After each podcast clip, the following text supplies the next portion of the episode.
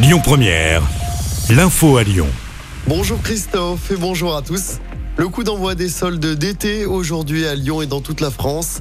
D'après un sondage de l'IFOP, près d'un Français sur trois va renoncer. 29% vont prévoir un budget en baisse par rapport aux autres années. Les soldes vont durer jusqu'au 25 juillet.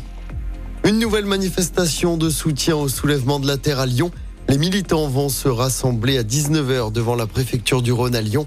Cet appel à la manifestation fait suite à la dissolution du collectif décidé par le gouvernement. C'était à la semaine dernière.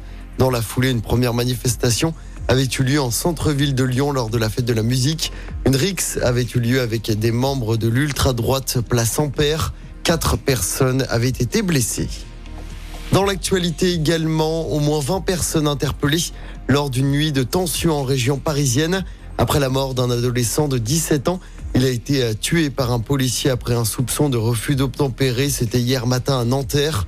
Le policier qui a tiré est toujours en garde à vue pour homicide volontaire. La famille du mineur a porté plainte.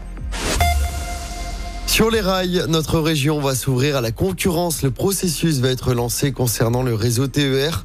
Le but est de sortir du monopole de la SNCF pour améliorer le service public.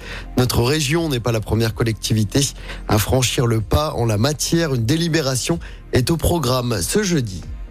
En parlant transport, prendre les vélos et les TCL gratuitement, ça pourrait être possible dès l'année prochaine. Objectif, pousser les Lyonnais à abandonner les voitures. C'est en tout cas le pari de la métropole de Lyon. Deux nouvelles offres box mobilité vont être lancées. La première, baptisée Je découvre, sera accessible à tous sans condition. La seconde, intitulée Je m'engage, s'adressera aux habitants et travailleurs du périmètre de la ZFE. On passe au sport en football. Troisième et dernier match des poules de l'Euro pour l'équipe de France Espoir. Les Bleuets, premiers du groupe, affrontent la Suisse ce soir. Il suffit d'un match nul à l'équipe de France pour se qualifier pour les quarts de finale. France-Suisse, coup d'envoi du match à 20h45. Et puis toujours en football, l'OL passe devant la DNCG aujourd'hui pour valider ses comptes et commencer son mercato. John Textor va être auditionné par le gendarme financier du football français. Il y a quelques jours, la DNCG avait envoyé un courrier au nouveau propriétaire de l'OL pour lui demander d'injecter 60 millions d'euros d'ici au 30 juin. Écoutez votre radio Lyon Première en direct sur l'application Lyon Première, lyonpremière.fr et bien sûr à Lyon sur 90.2 FM et en DAB+. Lyon Première